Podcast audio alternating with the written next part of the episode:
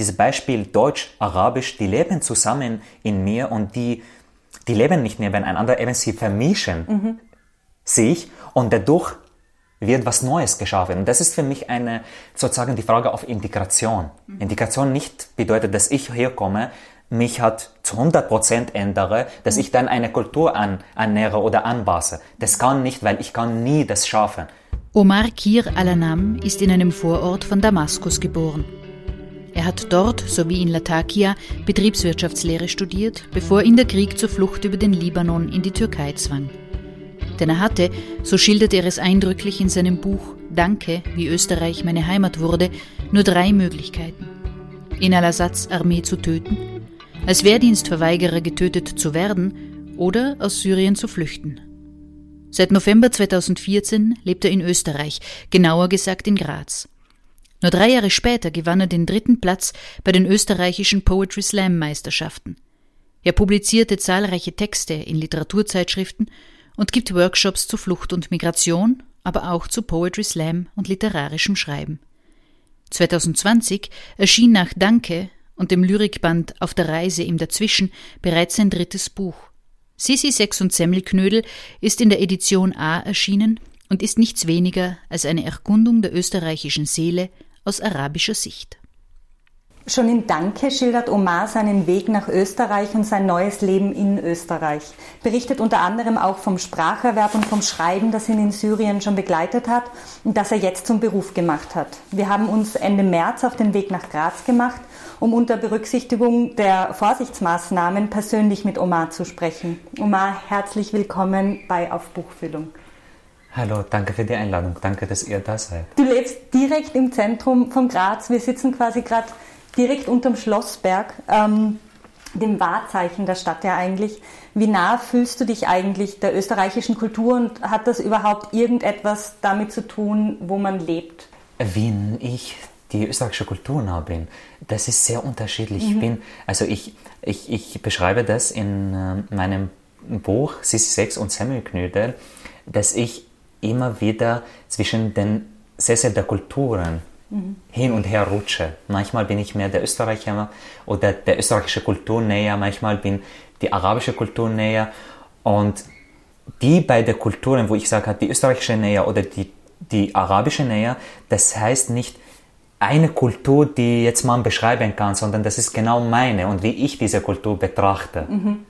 Äh, und das ist im Prinzip meine Betrachtungen praktisch. Also ja, ich bin schon dieser Gesellschaft nah. Mhm. Ähm, Kann man sich einer Kultur näher fühlen obwohl, oder nahe fühlen, obwohl man nicht in ihr lebt, wie es vielleicht in deinem Fall ist mit Syrien?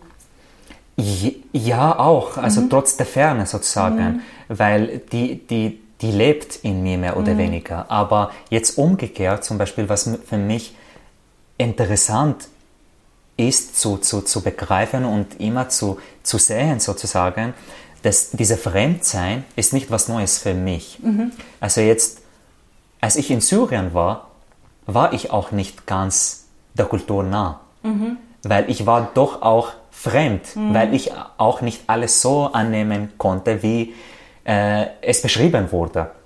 Also das heißt, diese ja, Nähe und Distanz, es ist, ich habe andere Erfahrungen damit gemacht, mhm. eben in Syrien, aber auch in Österreich. Also mhm ich bin nah von der österreichischen Kultur, aber doch wieder weit mhm. von der arabischen. Wenn mhm. man so was überhaupt sagen kann, ist auch das Gleiche. Manchmal mhm. bin ich sehr nah und manchmal sehr, sehr ja, distanziert. Mhm. Also, Voll.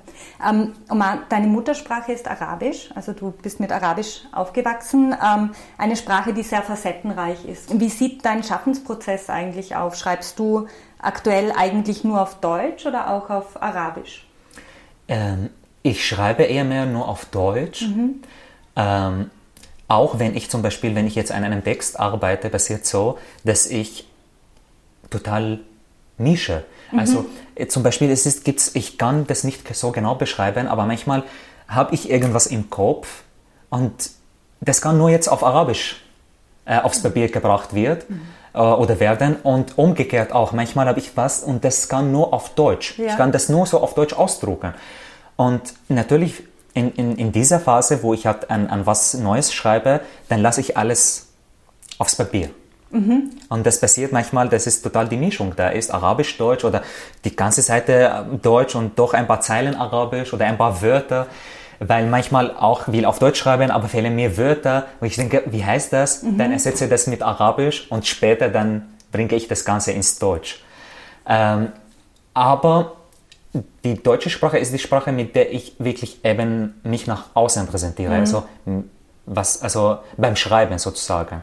Äh, die Sprache, mit der ich auf der Bühne bin. Und witzigerweise oder interessanterweise Texte, die ich auf Deutsch geschrieben habe und auf Bühnen gelesen habe und die super gut und ja, wahnsinnig gut bei den Leuten, bei dem Publikum angekommen sind, kann ich mir null vorstellen, die, gleiche, die gleichen Texte auf Arabisch zu performen, zu lesen. Mhm. Weil ich kann sie nur auf, auf Deutsch spüren. Mhm.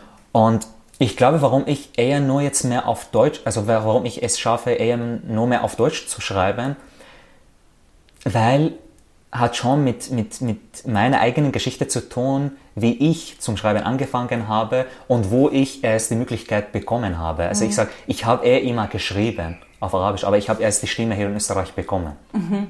Und diese deutsche Sprache bedeutet für mich auch die Stimme, mhm. Die ich auch bekommen habe mhm. und gewinnen konnte. Mhm. Also ja, interessant.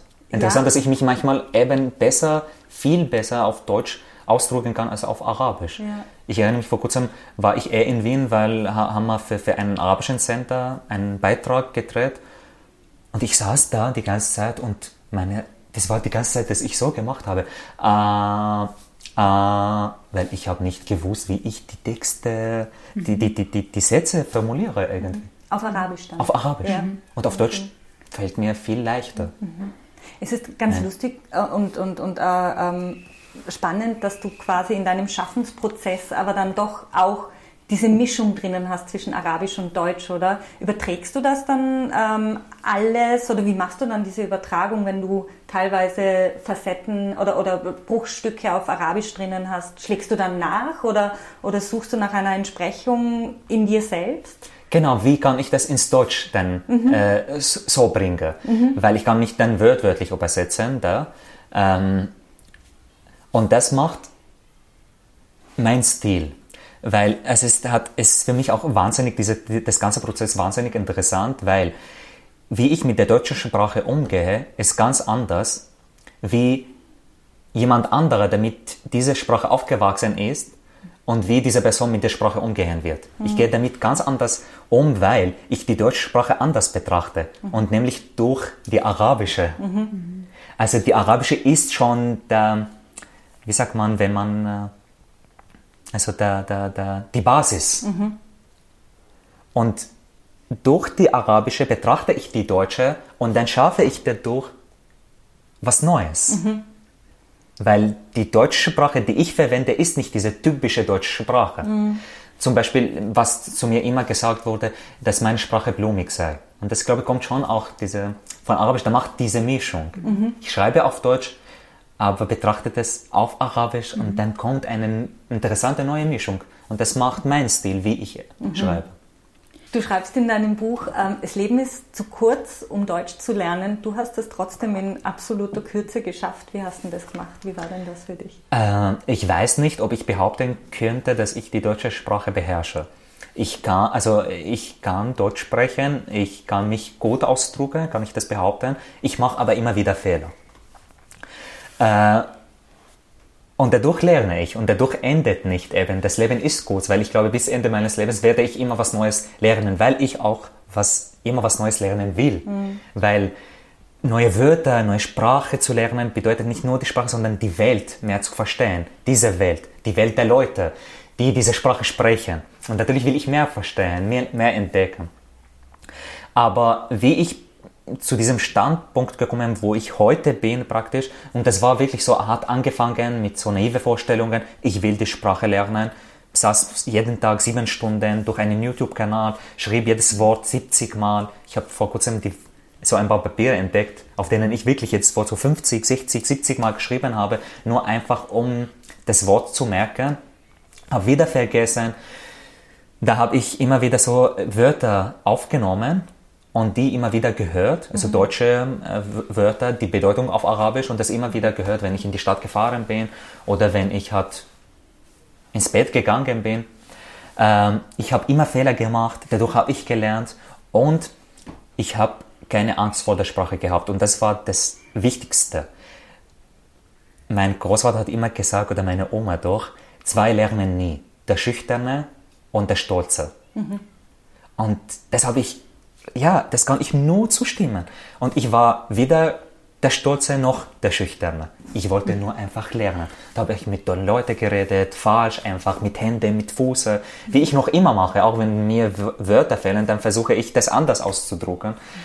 Ähm, ich glaube, so dann kam zu diesem Zeitpunkt, also bewusst eine Entscheidung zu treffen, ich will mhm. und warum, weil ich auf Deutsch schreiben will. Das heißt nicht, ich will Deutsch lernen, weil ich einkaufen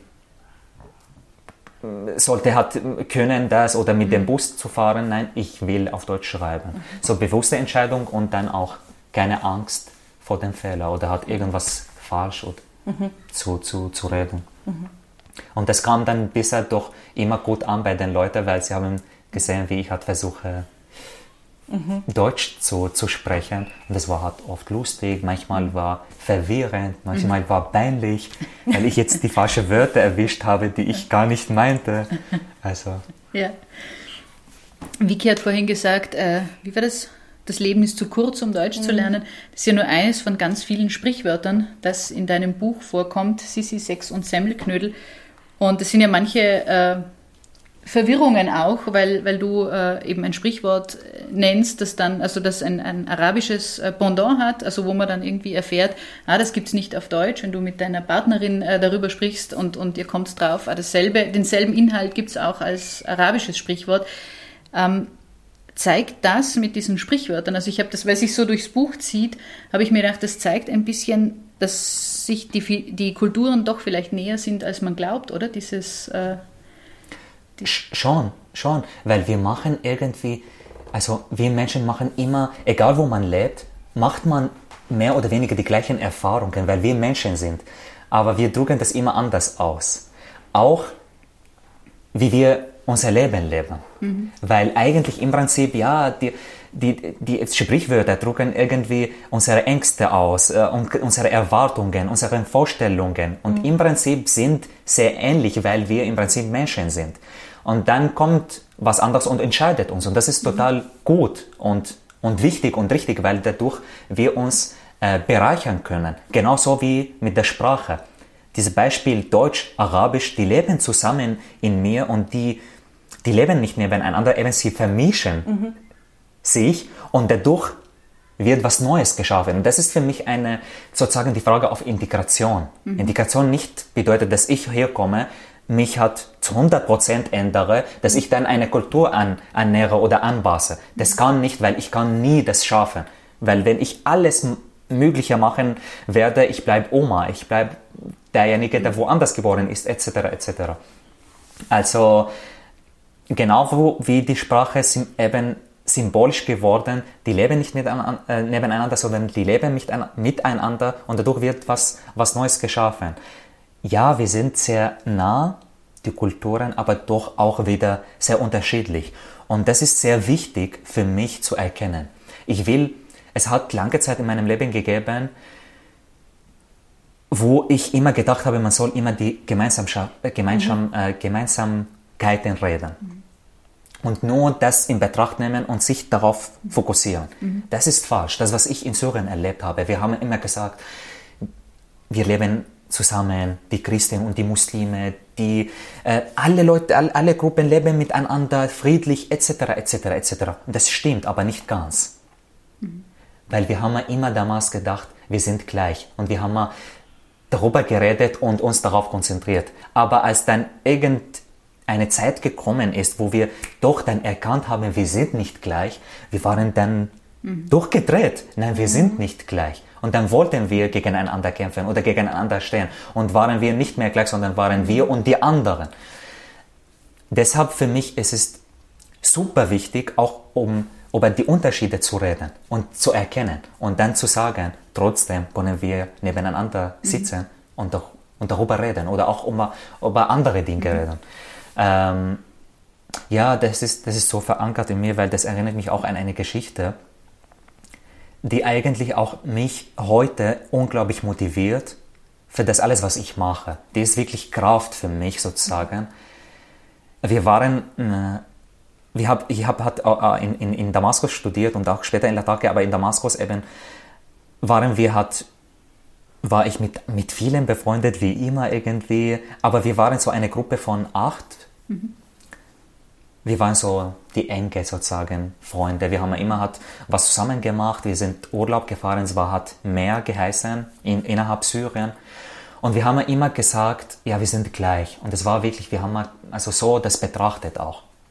Und dann war wir Urlaub am Meer, dann haben wir ein paar Tage zusammengelebt und man hat bemerkt, der eine hat so gebetet, der andere anders, der eine mhm. hat gar nicht gebetet, einer hat getrunken, also Alkohol, der andere hat total abgelenkt.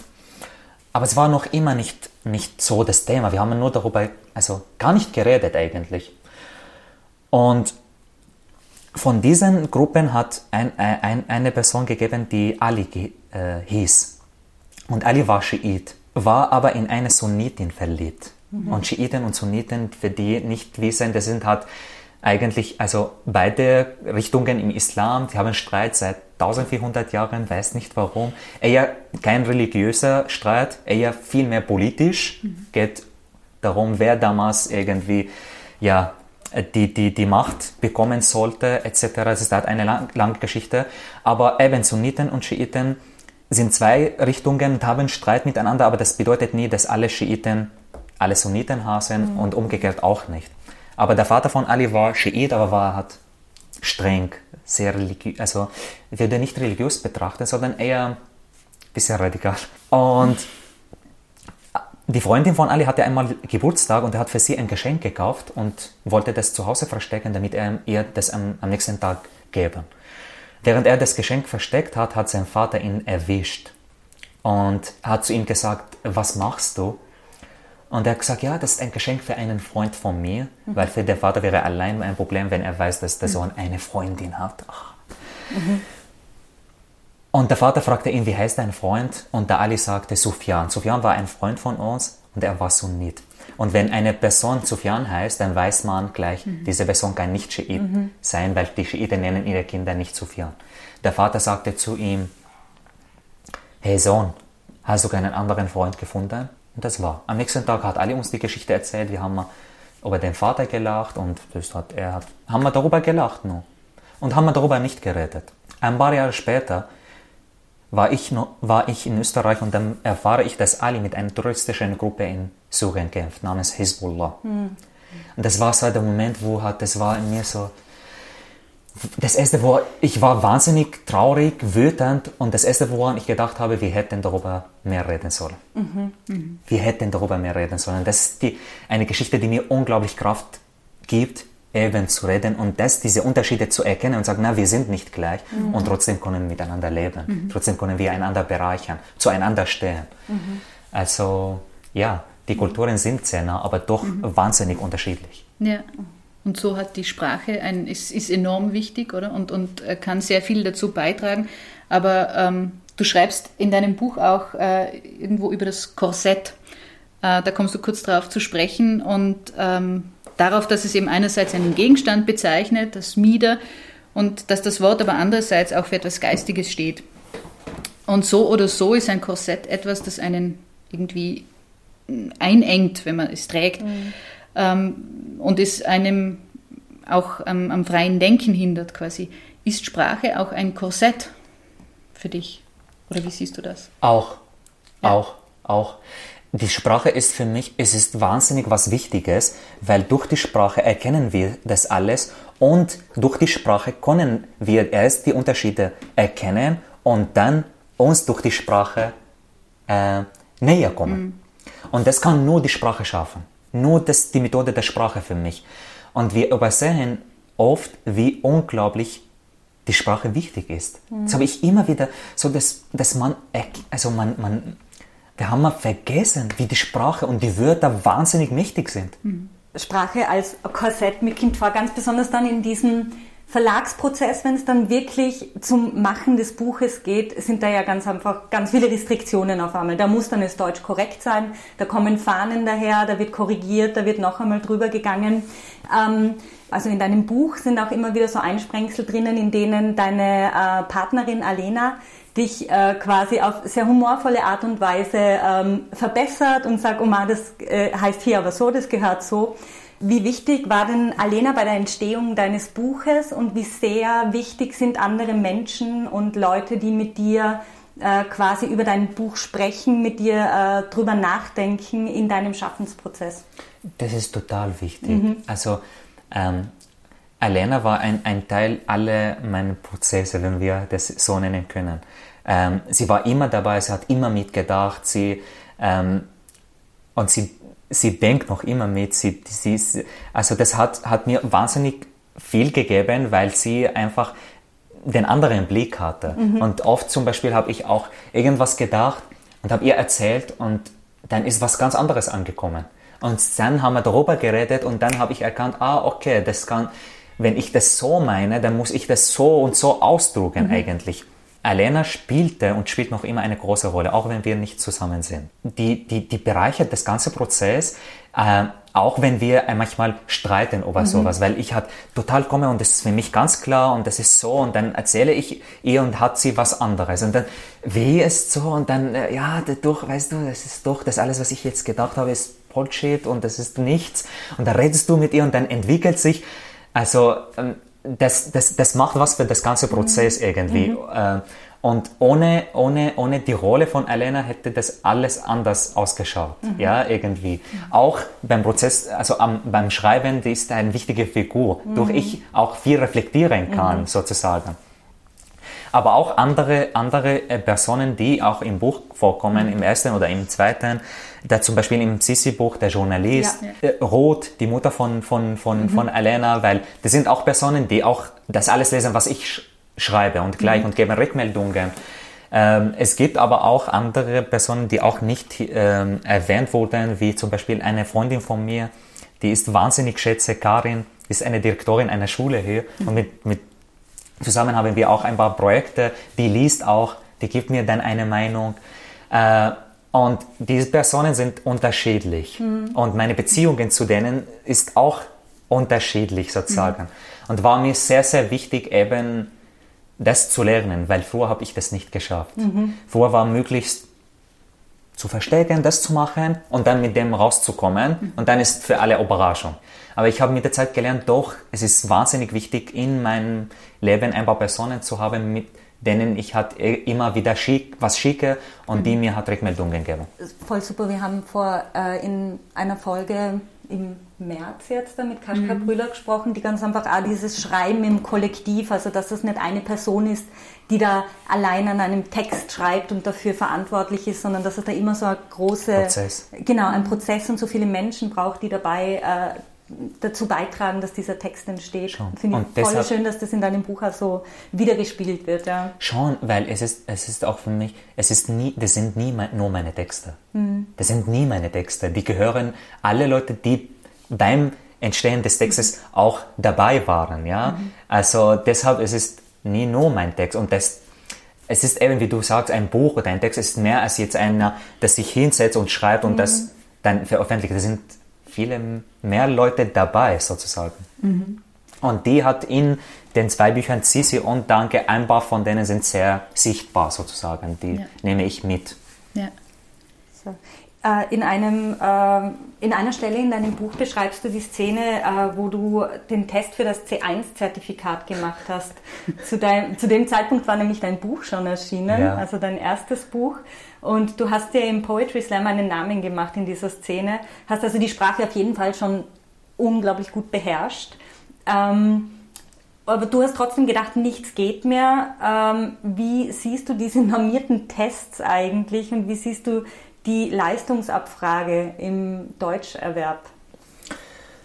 Du bist österreichisch. Du bist österreichisch. es ist äh, denn, wo hat gar nicht mehr um die Sache geht, ehrlich gesagt. Mhm. Das ist schon gar nicht behaupten, dass du bist österreichisch.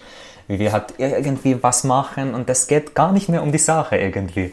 Ähm, äh, witzig, weil Damals ist nicht nur das erste Buch erschienen, Danke, wie Österreich meine Heimat wurde, sondern ich habe auch dazwischen einen Gedichtband rausgebracht mhm. mit dem Titel Auf der Reise im Dazwischen.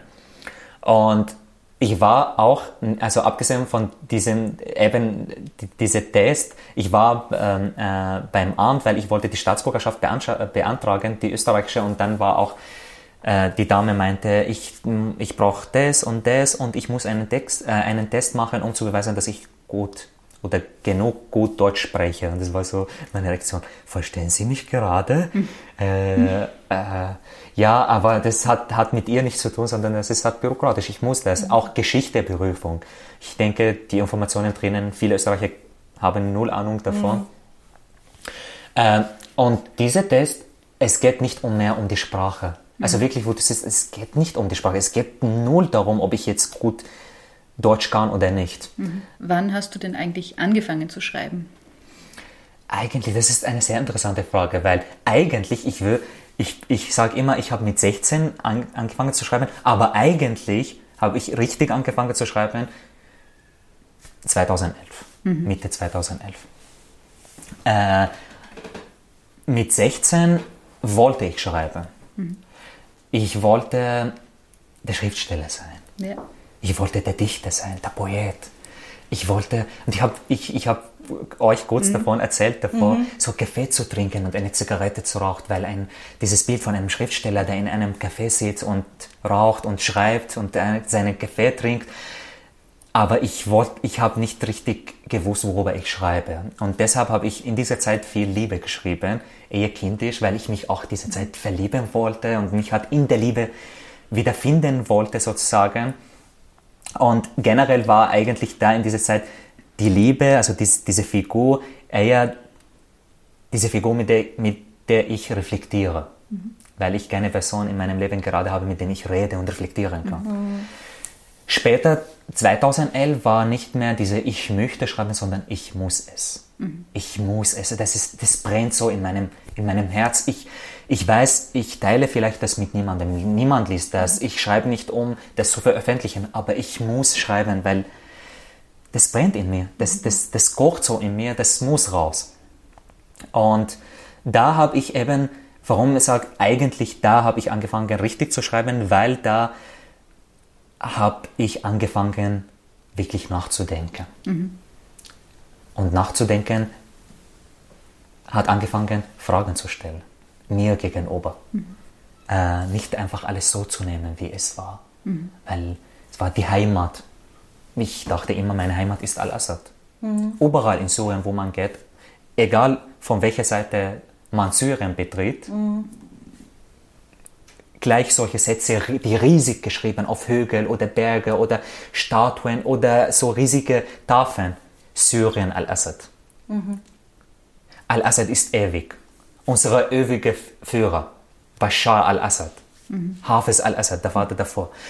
Und dann auf einmal stehst du da und sagst, doch, das ist nicht meine Heimat. Mhm.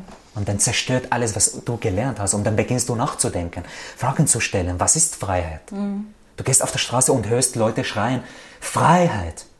Und dafür werden sie oder wurden sie erschossen. Und sie gehen auf die Straße und rufen Freiheit und denkst, was ist diese Freiheit für sie? sie ist so bereit zu zahlen, ihr Leben nämlich. Mhm. Und dann eben, das war die, die Phase, wo ich halt richtig dann angefangen habe zu schreiben. Äh, und das war eher viel reflektierend sozusagen. Mhm. Und dann hat das richtig begleitet. Also da habe ich Syrien verlassen, da habe ich in Syrien das erste Mal stand ich auf der Bühne irgendwo in einem Vorort vor Damaskus und das war anders. Es war irgendwo auf der Straße, ganz andere Situation, auf einer höheren Fläche. Und das war eine unglaubliche Aufregung, weil das war die Leute waren da, ich hatte eine Maske, eine Brille und eine Kappe, um mich zu verstecken. Ich wollte nicht auf der Bühne zu stehen, um mich zu zeigen und mhm. den, das Licht oder im Licht zu sein. Ich wollte mich doch verstecken, mhm. aber ich wollte nur das sagen, nur mhm. diese Stimme haben. Und es war aufregend. Aber auf einen, aus einem einfachen Grund, weil die bewaffneten Männer mhm. zu sehen waren. Es hat geheißen, es konnte jederzeit sein, dass sie auf uns schießen. Mhm. Und trotzdem habe ich geschrieben. Und später eben verlasse ich Syrien, war Libanon, Türkei. Und da war eine ganz völlig andere Situation, weil da arbeitete ich den ganzen Tag 14, 15 Stunden am Tag, kommst nach Hause total erschöpft und da habe ich immer versucht, eine, nur ein paar Wörter zu schreiben, mhm. für mich. Mhm. Ich habe manchmal so irgendein ein paar Zeilen auf Facebook geteilt und wenn ich fünf Likes erhalten habe, war so diese Anerkennung. ja. Fünf Leute haben das gelesen. Ja. Äh, aber ich wollte unbedingt schreiben. Mhm. Ähm, und ich habe alles Mögliche dazwischen gemacht, alle Berufe, alle Berufe, von Maurer zu Installateur, zu Verkäufer, zu alles Mögliche, ja. Mhm. Bis ich heute eben zu diesem Zeitpunkt gekommen bin, wo ich halt das als Beruf ausüben kann. Und das ist halt wahnsinnig schön, nicht mhm. selbstverständlich und wahnsinnig zu schätzen. Ja. Ich kann davon leben. Ja.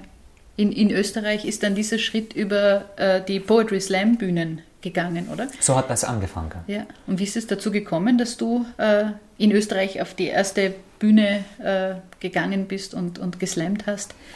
Ich, ich, ich habe damals in dieser Zeit nach Möglichkeiten gesucht, wo ich auf der Bühne stehe, weil es war für mich eben, ich hab, wollte Deutsch lernen, um auf Deutsch schreiben zu können und dann habe ich da in dieser Phase so sehr naiv versucht, so Gedichte zu übersetzen, weil ich habe mhm. da eher mehr Gedichte geschrieben, wo, wollte die übersetzen und ich habe halt wörtlich übersetzt mhm. und da kam was ganz an, was Neues, anderes.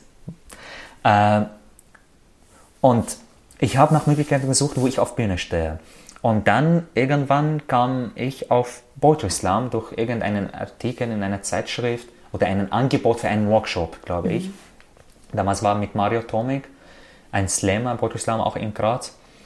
Und da war ich dort, da ja, habe hab nicht genau verstanden, was Poetry Slam heißt. Bühne, Text, habe gemacht und da kam sehr gut an. Mhm. Und obwohl ich damals auf der Bühne stand, ich habe Text gelesen mit einem Papier. Sicher die anderen haben, die anderen Teilnehmer haben das viel besser gemacht als ich damals. Mhm. Sie haben schönere Texte, bessere Texte, stärkere Texte von Sprache her. Aber mein Text und ich war authentisch. Ich stand da auf der Bühne mit meinem Text, zitternd. Ich habe die Fehler, mit meinen Fehlern, die ich damals gemacht habe, weil ich nicht wirklich Deutsch konnte, und das kam sehr gut an, weil mhm. das so authentisch war und hat zu dieser Situation gepasst und habe gleich erkannt, das, was ich brauche, ist das Publikum. Weil ohne dem, ohne das Publikum ist das, was ich schreibe, bedeutet mhm. nichts. Mhm. Khalil Brown sagt, du brauchst die Zunge, also die die Wahrheit sagt und die, das Ohr das die Wahrheit hört, mehr oder weniger. Und hier, ja, ich habe die Geschichte. Ich will sie erzählen und brauche Leute. Und dann hat sich entwickelt. Da kam, da, da, da konnte ich immer die Leute begeistern, das Publikum gewinnen. Und dann hat sich entwickelt irgendwie mit der Zeit, dass ich dann äh, zu diesem Zeitpunkt kam, wo ich halt Angebot bekommen habe von einem Verlag. Mhm. Und das war natürlich schön, weil es war, ein Verlag hat sich bei mir gemeldet mhm. und habe ein Angebot bekommen, weil kurz davor habe ich ein paar so Verlage kontaktiert und ich habe gar keine Antwort bekommen. Mhm. Weil, ja, so ein Sura, der lebt, ein Flüchtling, schreibt, no, total neu, fremd, alles irgendwie, aber ich wollte, ich habe mir getraut und wollte immer versuchen. Mhm. Und habe also verschiedene Wege probiert, bis ich zu einem kam. Mhm. Soll ich euch was Lustiges erzählen? Bitte. Unbedingt. das verrate ich das erste Mal jetzt. Ich habe die Geschichte noch nie erzählt. Ich habe vor kurzem so äh, Fotos sortiert in meinem Laptop und da tauchten viele Fotos auf. Bei manchen habe ich geweint, bei manchen viel gelacht. Und da waren zwei, drei Fotos von Graz, weil ich 2016, Ende 2016 glaube ich, oder Anfang 2017, mhm. sehr spontan irgendwo auf Facebook gesehen habe, ah, das Supertalent ist in Graz, im Schweizer Hotel man kann sich anmelden. Ich bin einfach hingegangen.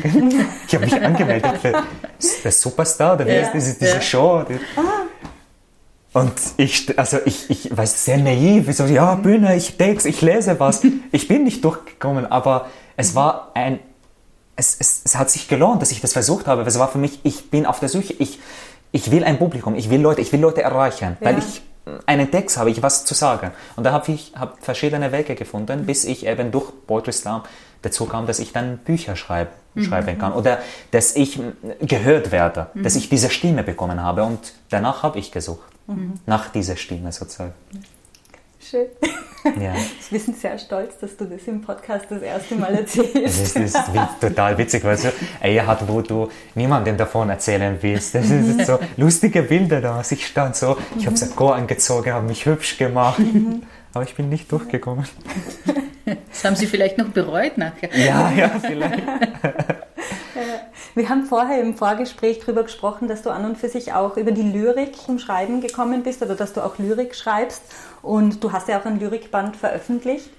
Mm, Lyrik ähm, habe ich in deinem Buch gelesen, ähm, in Syrien zumindest. Damit kann man sich kein Kamel kaufen. In Österreich ist es auch eine sehr brotlose Kunst. Aber ähm, wie ist so dein Verhältnis zur Lyrik? Schreibst du noch Lyrik? Würdest du gern mehr veröffentlichen? Ja, auf jeden Fall. Also mhm. es ist jetzt, also die Leute kennen mich eher durch das Buch Danke, wie es meine ja. Heimat wurde und mehr jetzt Sisi 6 und Semmelknödel. Weil die einfach stärker präsentiert wurden, waren in den mhm. Medien, kamen so gut an und weil die Leute generell mehr Prosa lesen und als jetzt Lyrik. Mhm. Und natürlich dadurch kannst du nicht wirklich sagen, ich lebe durch Lyrik, außer es gibt halt, das hat ähm, andere Bühnen, andere Publikum und eher dann, wenn man vielleicht wirklich sehr gut vernetzt und dann auf Tor geht und viele Lesungen hat und dann kann man ein bisschen davon leben. Aber für mich jetzt, wenn man mich, mich persönlich fragt, welches Buch ist mein Lieblingsbuch, mhm. was mir hat am Herzen liegt, ist der, Gedicht, der, der Gedichtband, also äh, auf, auf der Reise in dazwischen. Weil das hat andere Qualität. Mhm. Das ist, äh, dadurch drücke ich mich anders aus. Dadurch, das hat andere Ebenen. Dort ist auch viel mehr Platz für den Leser, mhm. sich in dem Gedicht zu, zu wieder zu, selber zu, zu, zu finden, sozusagen. Also ich schreibe, würde auch mehr schreiben, aber nicht unbedingt mit dieser Idee, weil ich dadurch jetzt Geld verdienen mhm. will, weil jetzt mit dem Gedichtband war eine kleine Auflage und jetzt vor, vor letzte Woche wollte ich noch Bücher bestellen und das war jetzt mhm. Mhm. aus. Das sind noch mehr zehn Bücher, die gibt es nicht mehr, diese mhm. Bücher. Mhm. Und das ist so, umso mehr das Besondere, weil die Leute, die das Buch gehabt haben, haben das Buch und sonst gibt es nicht mehr. Und es mhm. wird nicht nachgedruckt. Es ist nur eine Auflage, mhm. kleine sozusagen. Etwas Besonderes quasi, oder? Ja, für mich auch so. so. Und jetzt versuche ich gerade ähm, das auch hat, ich, ich suche immer nach anderen Künstlern, so Musiker oder mhm. Leute, Tänzer, Tänzerinnen oder, oder Sänger, Sängerinnen, weil ich versuche oder will versuchen, Gedichte zu verfilmen. Mhm. Und Lyrik eben ein bisschen näher den Leuten zu, mhm. zu, zu bringen, cooler darzustellen, mhm. dass ich auch eher junge Leute mit dem auch ansprechen mhm. kann. Und jetzt ist der Versuch, da probiere ich mit, mit verschieden. Das ist immer so, wenn ich Künstler begegne, hast du Lust? Vielleicht machen wir was zusammen. Schick hat den Gedichtband, liest die, die Texte mhm. und gib mir Rückmeldung, dass ich irgendwie einen Dialog zwischen gesprochene, also Lyrik und Gesang und Musik mhm. mache. Mhm. Tanz dazu, also mhm. äh, der, das ist gerade beim Entstehen sozusagen. Mhm. Der will ja zumindest ein paar Gedichte verfilmen. Ja. Es mag vielleicht gerade ein bisschen klischeehaft sein, aber ich habe mit einer Bekannten, ich kann mich gar nicht mehr erinnern, mit wem das war, darüber unterhalten, dass wir heute äh, einen syrischen Autor in Öster, also in Graz besuchen fahren und sie so, ah, ist er Lyriker? Und da habe ich mir gedacht, ähm, ist es irgendwie so in der Wahrnehmung so, dass ähm, Syrien oder der arabische Sprachraum viel, viel stärker mit ähm, Lyrik verbunden wird? Also wie, ist, wie, wie kommt dir das vor? Hat welcher Stellenwert ähm, hat Lyrik in Österreich äh, und in Syrien oder vielleicht Literatur, äh, Literatur ganz allgemein? Ähm, ja, also ist es schon bekannt, also weißt du, äh, Tausend eine Nacht mhm. und die mhm. Araber und die Poesie, po Poesie der Beduinen, mhm. das ist halt äh, wahnsinnig schöne Poesie und das hat immer für die arabische Kultur wahnsinnig viel bedeutet. Mhm. Ähm, ähm, und witzig zum Beispiel, dass viel, das ist das eigentlich assoziiert, zum Beispiel gibt es der Vor Vorurteil oder mehr oder weniger, dass da zum Beispiel im arabischen Raum gibt es nicht viele Statuen und nicht so Wert auf diese Kunst, weil das ist Haram und von Religion mhm. und das stimmt nicht viel, weil eigentlich äh, er hat die, die, die, die, die, die, die Lyriker oder die, die Dichter wurden im Koran in einer Sura erwähnt und nicht immer wirklich äh, unbedingt positiv. Mhm. Und trotzdem haben die Araber wahnsinnig viele Poesie geschrieben. Ja?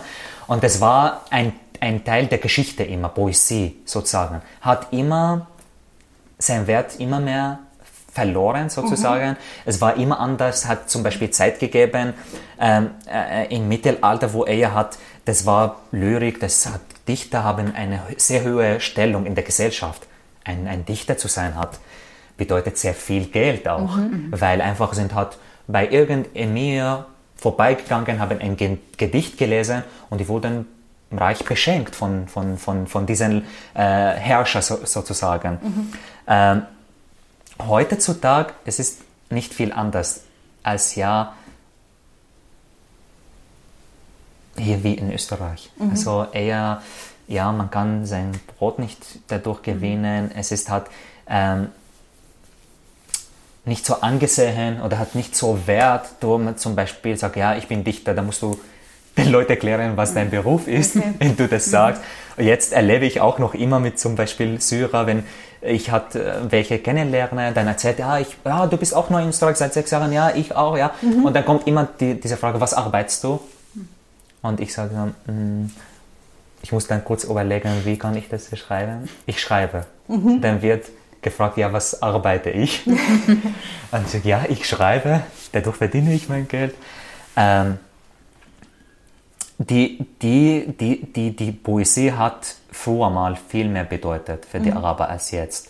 Ähm, es hat Zeiten gegeben, zum Beispiel, das hat, das hat lange Zeit gegeben, wo auch Lyrik eher hat für bestimmte Schicht der Gesellschaft bedeutet. Mhm. Äh, oder oder äh, äh, ähm, äh also, mm, ähm, ja, gedacht ist sozusagen. Und dann hat zum Beispiel ein Dichter gegeben, das ist halt sehr wichtig in der, in der neuen äh, Kulturgeschichte, Nizar Kapani an Damascena, der hat praktisch die Poesie für alle Leute zugänglich gemacht. Mhm. Mit einfach hat, er hat neue Sprache verwendet, einfache, die für alle zugänglich sind. Und zwar doch Lyrik, Poesie, aber zugänglich, mhm. äh, nicht so verschlossen sozusagen. Ähm, und da, die, diese Figur zum Beispiel in Sakaban ist total, total wichtig, das ist total belebt und leider musste er auch im Exil leben, mhm. in London. Weil mhm.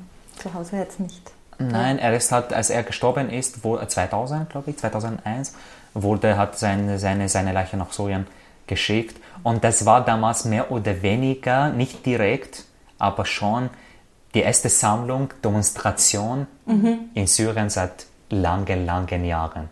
Weil er, der, der, der Nizar Kabani hat auch damals ein, ein, ein Gedicht über den Hafez al-Assad, ehemaliger mhm. Präsident von mhm. Syrien, geschrieben und hat total, also sehr zynisch und sehr hat, äh, ja, ähm, verspottet eigentlich. Mhm. Und ähm, ja, das, das, das Gedicht heißt äh, Der Hahn. Mhm. Und er meint damit hat der Diktator, mhm. der Hahn. Mhm. Ähm, ja, heutzutage er hat Literatur hat nicht wirklich einen höheren Wert. Mhm. Früher zum Beispiel jetzt, wenn vor dem Irakkrieg war der Spruch immer so: Ägypten hat geschrieben, Beirut hat ausgedruckt, Bagdad hat gelesen. Mhm. Weil in Irak, damals war in Bagdad wahnsinnig ja, gelesen, Beirut ausgedruckt, weil mhm. dort hat mehr Freiheit. Freiheit ja. Da kann man nur in Beirut ausdrucken, mhm. in Syrien geht nicht, mhm. in anderen Ländern. Und hat Ägypten war immer das Land auch der großen Literar, Lit, mhm. Literar, Literaren. Richtig? Mhm. Literaten. Literaten. Literaten. Literaten. Ja. Und wo man es auch lesen durfte dann im Endeffekt, oder? Ja, genau. Ägypten eventuell auch als das offenere. Schon, ähm, schon, schon. Und im Verhältnis zu Syrien war eher Syrien immer eben jetzt seit 50 Jahren ja. wahnsinnig, also geschlossen. Du kannst dir vorstellen, Facebook war schon lange verboten mhm. bis 2011. Äh, Telefon so mit, also die alte, alten Telefone so mit La Silke, mit einem mhm so La Silke sagt man oder äh, Antenne. Antenne. Mit einer Antenne. Mhm. Das sogar war verboten, mhm. weil dadurch vielleicht könnte man auch so ja, also es war mhm. es war wahnsinnig geschlossen. Also wie jetzt, wenn man hört von so Nordkorea. Mhm. Es wirklich so war in Syrien. Ja, abgekapselt. Ja. Du beschreibst ja auch in deinem Buch ähm, dass du eben während, auch während der Arbeit oder, oder irgendwie im, beruflichen Kontext äh, geschrieben hast, als du warten musstest, bis Kundschaft kommt oder so, und du dann äh, aber eigentlich versucht hast, das zu verbergen, weil du sonst unter den Generalverdacht gerätst, eine schöne Schrift zu haben, oder? Kannst du unseren Hörerinnen und Hörern kurz erklären, was das bedeutet? Schöne Schrift so bedeut also bedeutet in Syrien, wenn, wenn, man, wenn zum Beispiel wir zusammenreden und wir sagen, die Irene hat eine schöne Schrift Mhm. Es ist halt bedeutet, pass auf, red nichts vor ihr.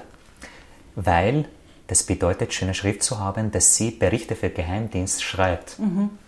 Und das vor, also man ihr nicht vertrauen kann, mhm. weil sie mhm. das schreibt. Mhm. Und das hat schon lange Zeit gegeben und ist noch immer, weil man Angst vor den anderen hat. Und das ist eben, was eine Diktatur oder was bedeutet, man sagt, eine Diktatur, in einem Diktator aufzuwachsen man kann das sich gar nicht vorstellen. Man ist und immer im Angst. Mhm. Man, man, ist, man, man ist immer mit der Angst unterwegs irgendwie. Mhm. Man hat Angst vor den anderen, man hat Angst vor, vor dem Bruder, vor dem eigenen Nachbarn, weil du weißt nicht, ob er schöne Schrift oder sie schöne Schrift hat und mhm.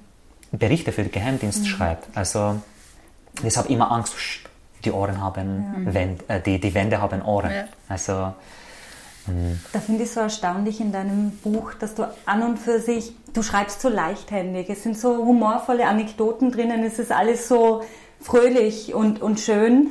Aber dennoch ist im Hintergrund, gerade mit diesem Beispiel von Irene gerade, ist in, dieses Grauen, ist diese Folter, ist dieses Morden und ist, ist dieses Regime in Syrien ganz einfach sehr, sehr präsent in deinem Werk.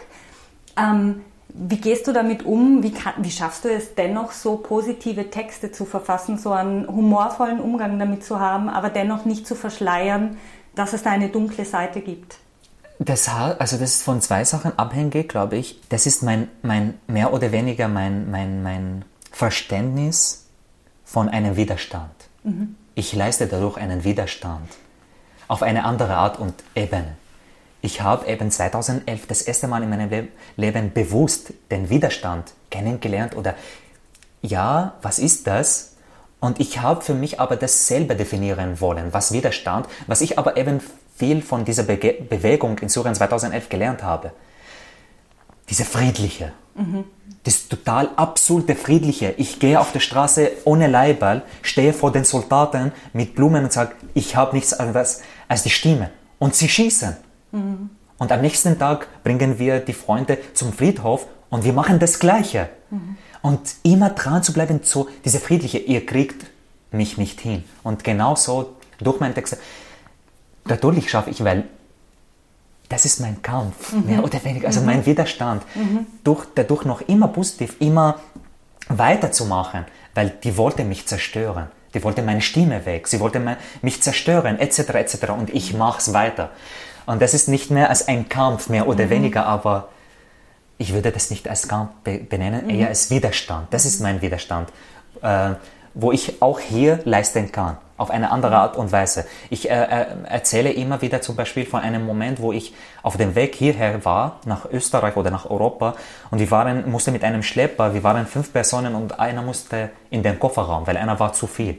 Niemand wollte das und ich war die Person, die nachgeben musste, weil damit die Reise also weitergehen kann. Und ich stand im, also ich lag im Kofferraum eng, Verzweiflung, Angst. Und in diesem Moment nahm ich mein Handy und schrieb ein Gedicht. Mhm. Und dort konnte ich meinen Widerstand leisten. Das ist für mich auch ein Widerstand. Das andere, irgendwann musste ich lernen, es ist nicht nur wichtig, das, was ich sage, sondern auch genauso, wie ich es sage. Mhm. Weil es ist wieder für die Stimme und das Ohr. Ich habe die Stimme und ich will das Ohr oder das Herz eigentlich gewinnen. Wie schaffe ich das? Da muss ich auch überlegen, wie ich das auch, was ich zu sagen mhm. habe, sage äh, oder sagen sollte, um das dann anzukommen. Und dadurch eben schaffe ich, dass ich davon erzähle, aber nicht, wo dann der Zuhörer oder schließen will und mhm. will nicht mehr, weil das ist halt nur Trauer und das kennt man von Nachrichten und mhm. das will ich nicht. Mhm. Ich will eine Geschichte erzählen. Mhm. Es ist mir was aufgefallen, jetzt Lustiges zu, zu deiner äh, vorletzten Frage, von, dein, von der Freundin, weil du hast gesagt, mhm. du hast ihr erzählt und ein Syrer und er ist Lyriker, oder? Ja, ja, ja. Äh, und ich glaube, dass, äh, äh, weil das kennt auch von, von Araber, die Poesie der Liebe. Ja. Mhm. Das ist immer so ein Araber, das ist so mhm. die Gedichte, das ist halt die Liebe. Und das stimmt, weil, aber das ist auch ein bisschen traurig. Zum Beispiel jetzt, wenn man Lieder hört, es ist immer Liebe. Was eh wahnsinnig schön. Gedichte auch immer Liebe und immer wieder Liebe. Und das ist aber nicht immer ein, also was, was Positives, sondern hat, er, er zeigt was oder erzählt was, das eben man nicht über anders schreiben konnte und mhm. durfte. Aha, ja. Und er hat über Liebe. Ja. Liebe. Und wenn man über was anderes schreiben wollte, dann hat man sich sehr verstecken müssen mhm. und hat die Metapher verwendet. Und das ist super interessant für mich da. Ja. Wie gehe ich mit der Metapher um? Mhm. Mhm. Ich habe immer mit viel Metapher geschrieben. Mhm. Und hier brauche ich aber die Metapher nicht. Mhm. Ich gehe wieder zu ein bisschen ähm, ja, äh, Zeit genössischeren, politischeren Thema. Du engagierst dich nämlich in Österreich durchaus auch im Bereich der äh, Identitätspolitik und bist eben aktiv, wenn es darum geht, die Situation von Geflüchteten etwa auf den griechischen Inseln sichtbar zu machen. Und in einem Kommentar für den Standard hast du geschrieben, es geht nicht um ein paar Kinder, es geht um die Menschlichkeit, die Europa zu Europa macht. Was sagst du jetzt aktuell zur Debatte rund um diese Aufnahme von Geflüchteten in Europa und auch in Österreich? Und weißt du auch, inwieweit diese Lager oder diese Situation im arabischen Raum bekannt sind? Äh, von Griechenland. Mhm. Ähm, das, ja, das ist, das ist, das ist ein bisschen so. Ich weiß nicht, wie ich das genau beschreiben kann, aber in den arabischen Räumen wird null darüber geredet, mhm. mehr oder weniger, weil ja, und das ist halt für mich so, macht mich so nachdenklich, weil ein Teil davon sind Araber, ein Teil sind Muslime. Also wenn ich jetzt ja. so betrachte und ich darf das so sagen, äh, wo bleiben die Araber? Mhm. Weißt du, sind halt irgendwie. Andererseits, es gibt auch andere Flüchtlingslager. Mhm. Also jetzt denke ich, es gibt die allein für Sura zum Beispiel, es gibt im Libanon die Lager, mhm. die in Jordanien, die Satari-Lager, mhm. in der Türkei. Und die Situation dort ist null besser als in mhm. Griechenland. Ja, also das, was man jetzt von Griechenland hört, mhm. erleben schon die Syrer schon mehrere Jahre schon. Äh, wo man hat jeden Winter hört ja, Leute sterben, Kinder, die Kinder haben also unglaublich wahnsinnig schlechte Bedingungen und das sind nicht 200, das sind richtig mhm. zigtausende von mhm. Leuten, ja, die unter diese Umstände leben müssen. Und Jetzt aber, wenn ich auf Europa jetzt denke, weil das irgendwie mehr oder weniger auf europäische äh, äh, Boden mhm. basiert, dann frage ich das erste, wo, was, was, was, was ich mich frage, wo sind diese Werte? Mhm. Und das ist absolut zynisch, wenn ich eine Be Be Politik betreibe, die eigentlich Angst verbreitet vor Fremden, mhm. die zu uns kommen werden und uns fressen mhm. und unsere Werte und unser, also mhm. das verändern werden. Und aus Angst vor diesen Fremden ändere ich die Werte oder verzichte mhm. ich auf die mhm. Werte. Und dann ist es absolut zynisch, weil diejenigen, die Angst davor schüren, tun sie dasselbe mhm. und ändern Europa. Mhm und bringen Europa zu einem Europa, die wir alle nicht kennen. Mhm. Oder vielleicht von der Geschichte. Und mhm. wir sollen schon aufpassen. Es geht nicht um die Kinder. Und deshalb sage ich immer, mein Großvater hat mir immer eine Geschichte erzählt. Er hat gesagt, ich hoffe, ich kann sie so erzählen, wie mein, Vater, mein Großvater das erzählt hat, aber er hat eine Geschichte von drei Schafe erzählt. Und hat gesagt, der Fuchs ist gekommen die haben gerastet und der Fuchs ist gekommen und hat, er war hungrig und hat gesagt, hat zwei Schafe die Weißen angesprochen, wenn ihr zulässt, dass ich den Schwarzen fresse, ich bin dann zart, ich gehe weg und ihr müsst keine Angst mehr haben. Und dann habt ihr hat euer Leben und eure Ruhe und hat sie überreden können, bis sie hat das zugelassen haben. Einige Zeit später kam er wieder und spricht einem Schaf und sagte, ja, der andere, schau, es ist, schaut nicht so hübsch, fehlt ein Ohr und Mhm. Ich bin wieder so hungrig und wenn ich ihn fresse, du bist hübsch und du bist das Beste und ich will dich gar nicht fressen. Und wenn du zulässt und keinen Widerstand leistet, dann fresse ich nur den und du kannst dein Leben leben.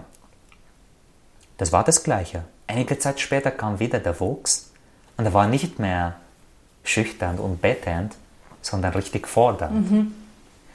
Und da hat nicht der Fuchs was gesagt, sondern der Schaf hat zu dem Fuchs gesagt, du hast mich gefressen, nämlich schon lange, mhm.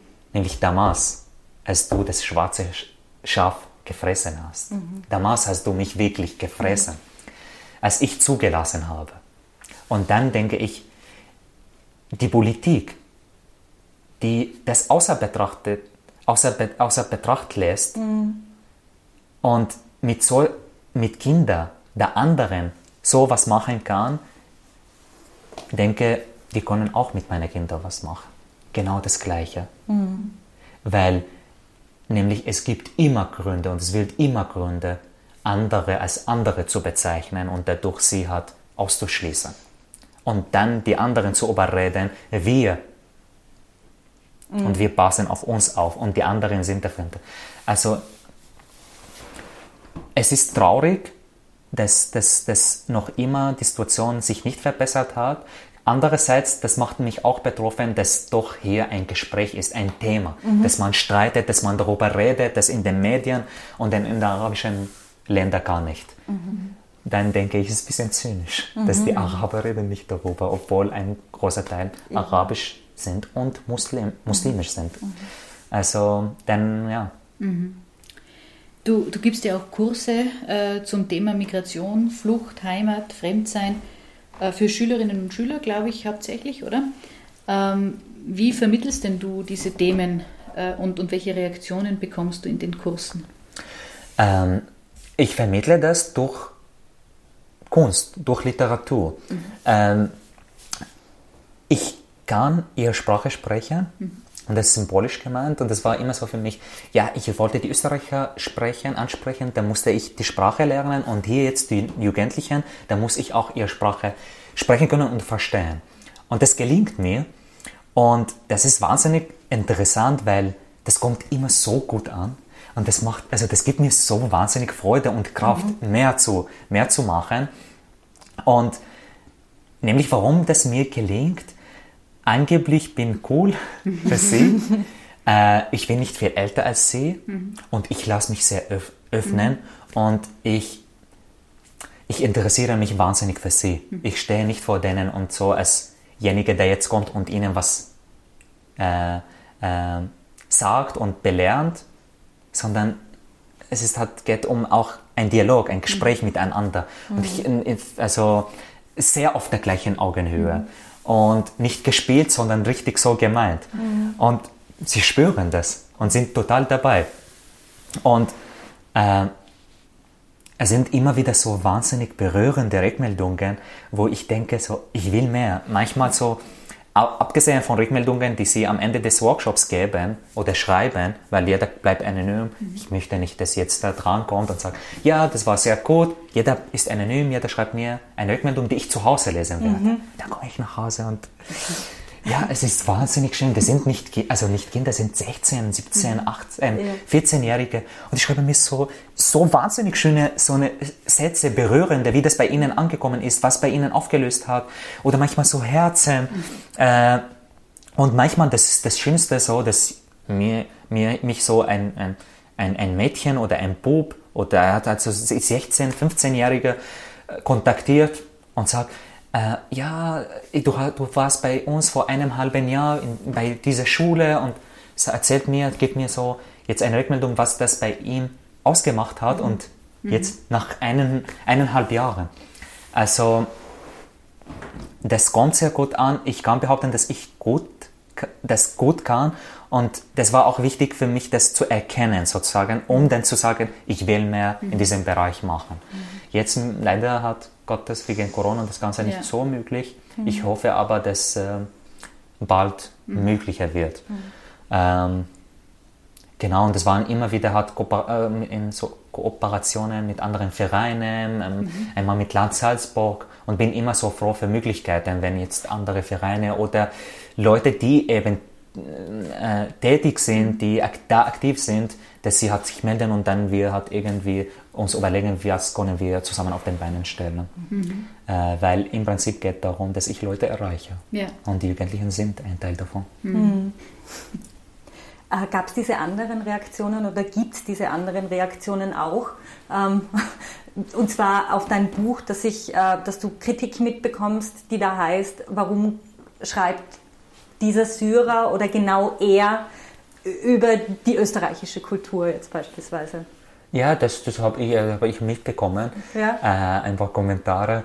Äh, es ist witzig, weil genau, also so, äh, wie komme ich überhaupt darauf, die österreichische Seele zu beschreiben oder mhm. zu behaupten, dass ich nach fünf Jahren die österreichische Seele kenne oder äh, kenne. Und das ist ja wahnsinnig interessant, weil es sind Leute, die das Buch nicht gelesen haben mhm. und es ist wahnsinnig interessant, weil dadurch so sagt, ja, aber viele Österreicher, die noch nie in Syrien waren, mhm. behaupten auch, mich so gut zu kennen, mhm. obwohl sie mhm. null Erfahrungen mit mir gemacht haben, also mit einem Syrer sozusagen. Und sie haben Vorurteile etc. etc. Ähm, das ärgert mich nicht, ich, ich lache, also ich kann mhm. sehr gut darüber lachen, äh, weil im Prinzip ich meine nie was Böses. Mhm. Also in, in, das ist generell mein Stil, auch wenn ich halt jetzt Kritik aus, äh, ausübe oder schreibe, das ist nie in Form einer Politik oder in Form, mhm. das ist schlecht, das ist gut, sondern auf ganz andere Art und mhm. Weise und auf ganz andere Ebene. Also ich dann sage zu der Person, lies das Buch mhm. oder lass dir beschenkt ja. von jemandem anderen. Also. Ja. Sprache transportiert ganz viele Inhalte die man als Sprachlernender oft nicht sofort in allen Nuancen versteht. Ab einem gewissen Zeitpunkt lernt man dann die Konnotationen mancher Wörter kennen, die vielleicht auf den ersten Blick gar nicht negativ klingen. Ein Beispiel dafür wäre das Wort Flüchtling. Wie ist es dir denn mit diesem Wort gegangen? Mit dem Begriff Flüchtling? Genau. Äh, das ist eine wahnsinnig interessante Frage, die mir nicht wirklich gestellt wurde. Ähm, danke dafür. ähm, es ist es war für mich klar, es ist wahnsinnig interessant. Viele Syrer wollen, haben ein Problem mit diesem Wort. Die wollen nicht der Flüchtling sein. Mhm. So, ich bin nicht Flüchtling. Oder zum Beispiel noch witziger ist, dass zum Beispiel so Gespräche unter Syrern zum Beispiel sagt, ja, dann einer sagt, ja, ich bin gar nicht Flüchtling. Ich bin mit dem Flugzeug hierher geflogen, weil ich will ablenken. Und das war für mich schnell klar, wenn ich von anderen erwarte, dass sie nicht oder kein Problem mit diesem Begriff haben, wie kann, also, und ich selber habe ein Problem mit diesem Begriff. Und für mich, ehrlich gesagt, bedeutet das nichts. Also ist weder negativ noch positiv. Es beschreibt nur eine Situation. Ich musste fliehen. Und deshalb bin ich der Flüchtling. Und das bedeutet für dich ganz anders für mich als für eine dritte. Person. Äh, aber das ist dann nicht mein Thema, weil das ist dein Bild, das mhm. entspricht dein Bild, deine Wahrheit, deine Erfahrungen, aber das mhm. hat mit mir nichts zu tun sozusagen. Mhm. Ähm, und ich wollte generell aus diesem Begriff, weil mit dem Begriff wird immer was Negatives verbunden, Flüchtling, was Positives mhm. zu schaffen. Und ich stehe da jetzt und ich sage, kennst du mich nicht? Ich bin Flüchtling. Ich bin sehr berühmt. Bist du Zeitungen? Alle paar Tage komme ich in die Zeitung. Ein Flüchtling hat etwas gestohlen. Ein Flüchtling, ein Flüchtling. Mhm. Äh, und es berührt mich selber, weil dieses Wort am Anfang war schon schlimm für mich, weil mit diesem Begriff habe ich das zweite Mal dieses Gefühl zu haben oder dieses Gefühl, meinen Namen zu verlieren. Mhm. Weil in Syrien habe ich einmal meinen Namen verloren und ich war nur die sieben und damals, als ich von einem Geheimdienst verhaftet wurde, die durfte meinen Namen nicht verwenden. Ich war die Nummer sieben und kam nach Österreich fliehend vor sowas und mein Name wurde wieder weggenommen und ich war nicht eben der Oma, sondern ich war nur mehr der Flüchtling. Mhm. Und das war schon so dieses Gefühl wieder, meinen Namen zu verlieren. Ich war nur mehr der Flüchtling. Und es war schon natürlich was Negatives. Aber ich wollte eben was Positives daraus Schafe. Ich war der Flüchtling, ein unerwünschter Wesen. Flüchtling, sagst du, denkst du nicht ein, ein Gesicht. Und jetzt stehe ich im Räume, auf Bühnen und ich bin der Einzige, der im Raum redet. und die anderen hören zu. Und ich bin der Flüchtling und ich stehe da mit diesem Begriff. Ich sage, ich bin der Flüchtling. Also ich wollte etwas Positives machen. Mhm. Ähm, deshalb habe ich also selber kein Problem mit dem Begriff. Mhm. Ich werde es immer bleiben, der Flüchtling. Sag, man hört auf, mhm. Flüchtling zu sein. Mhm. Ich werde nie hören. Stimmt. Aufhören. Also, aber je nachdem, wie man das betrachten ja. will, was heißt also, dass man immer diskriminiert wird? Mhm. Nein, nicht mhm. die Bedeutung, sondern ja. es bleibt ein Teil von mir, weil das ist ein Teil meiner Biografie. Mhm. Und das ist mhm. halt nicht was Schlechtes. Cool. Und du nimmst da quasi die Kraft ganz einfach draus, ähm, das für dich neu zu beschreiben und neu mit Sinn zu belegen und das macht es eigentlich mhm. gefährlich, gell? Ja, schon, schon. Für alle Leute, die damit Leute unterminieren wollen. Schon, mhm. schon. Aber generell, das ist mein Stil, ehrlich gesagt. Also auf persönlicher Ebene immer versuchen, mhm. aus was Negatives was Positives zu machen. Immer so, wie kann ich damit umgehen? Es ist auch die Situation, Flüchtling zu sein. Ich habe selber nicht ausgesucht. Mhm. Auch wenn ich die Entscheidung getroffen habe, Syrien zu ver verlassen, aber aus bestimmten Gründen. Es war nicht wirklich eine Entscheidung, wo ich halt saß und sagte, ja, jetzt fahre ich nach Österreich. Ja. Nicht, wie man von hier denkt, mhm. ja, ich fahre nächstes Jahr nach Urlaub. Mhm. Irgendwo, nach Syrien vielleicht. Mhm. Also, äh, ja, mhm. deshalb ist es nicht was Negatives. Ja. Also, und ich wollte auf jeden Fall ein Gesicht geben. Ja. Du hast bis jetzt ähm, vor allem autobiografisch geschrieben, außer in deinen äh, lyrischen Werken. Aber kannst du dir in Zukunft vorstellen, auch einmal eine fiktive Geschichte zu erfinden, einen fiktiven Roman zu schreiben? Äh, ja, ja, schon, schon. Äh, schau, wenn du äh, nach hinten schaust, Aha. da bin ich diese Figur. Ja. Ich habe hier ein Plakat aufgehängt, damit wir das klären. Und auf dem Plakat sind halt so äh, was geschrieben, immer so im Kreise und es ist halt in der Mitte der Plakat ist eine Figur und das bin ich, Oma. Man merkt die Haare. und hier steht auch ein Roman. Ah. Und das sind Ziele, also mehr oder weniger, oder was ich halt Pläne, die ich halt machen will oder die ich in den nächsten Jahren, ja, mhm. woran ich arbeite. Und das ist auch ein Roman. Ich bin manchmal so verrückt, ich habe immer wieder Ideen und manchmal ja. denke ich so, äh, vielleicht bin ich verrückt oder das äh, macht keinen Sinn. Doch, ich ich will das nicht aus, de, aus den mhm. Augen verlieren. Deshalb mhm. habe ich das Super, fest hier, dass ich immer wieder sehe. Mhm. Ja, die Sprachen, die Kulturen, ihre Menschen. Auf den ersten Blick könnte man das als trennend bezeichnen. Doch ich halte es anders. Für mich sind all diese Dinge Teil einer großen Klammer, die Gemeinsames heißt. Mit diesen Worten entlässt du die Leserinnen und Leser aus deinem Buch und wir möchten uns damit von unseren Hörerinnen und Hörern verabschieden und danken dir hiermit für dieses Gespräch und die Einladung, Oma. Vielen, vielen Dank. Danke für euren Besuch. In unserem Schwerpunkt zum Thema Sprache haben wir nun also erfahren, wie der Schaffensprozess eines Autors aussieht, dessen Muttersprache eine ganz andere ist Omar hat uns teilhaben lassen an seinen Erfahrungen, die er mit der österreichischen Sprache und also auch mit der österreichischen Kultur gemacht hat. Wer bei den von ihm angesprochenen Küchenlesungen hellhörig geworden ist, den dürfen wir auf unsere Shownotes aufmerksam machen, denn hier findet ihr Omars E-Mail-Adresse, über die ihr euch schon jetzt anmelden könnt. Wir freuen uns, wenn ihr auch in unsere nächste Folge hineinhört. Wir gehen einen Schritt weiter und sprechen mit einer Autorin und Kulturschaffenden, deren Sprach- und Schreibbiografie sich von den bisherigen maßgeblich unterscheidet, die sich selbst aus dem Englischen übersetzt und einen anderen Blick, den aus dem angloamerikanischen Raum auf den österreichischen Literaturbetrieb wirft. Wir sprechen mit ihr über die Möglichkeiten, aber auch die Restriktionen von multilingualer Literatur und darüber, warum Autorinnen bewusst oder gezwungen einen Sprachwechsel vollziehen. Abschließend möchten wir euch auch noch einladen, uns auf Facebook, Twitter oder Instagram zu folgen. Denn hier erfahrt ihr zahlreiche zusätzliche Infos rund um jene Menschen, mit denen wir gesprochen haben und zu jenen Themen, die wir behandeln. Wenn euch gefällt, was ihr bei uns hört, dann könnt ihr auf Buchfühlung über Steady auch finanziell unterstützen. Wir sagen Danke.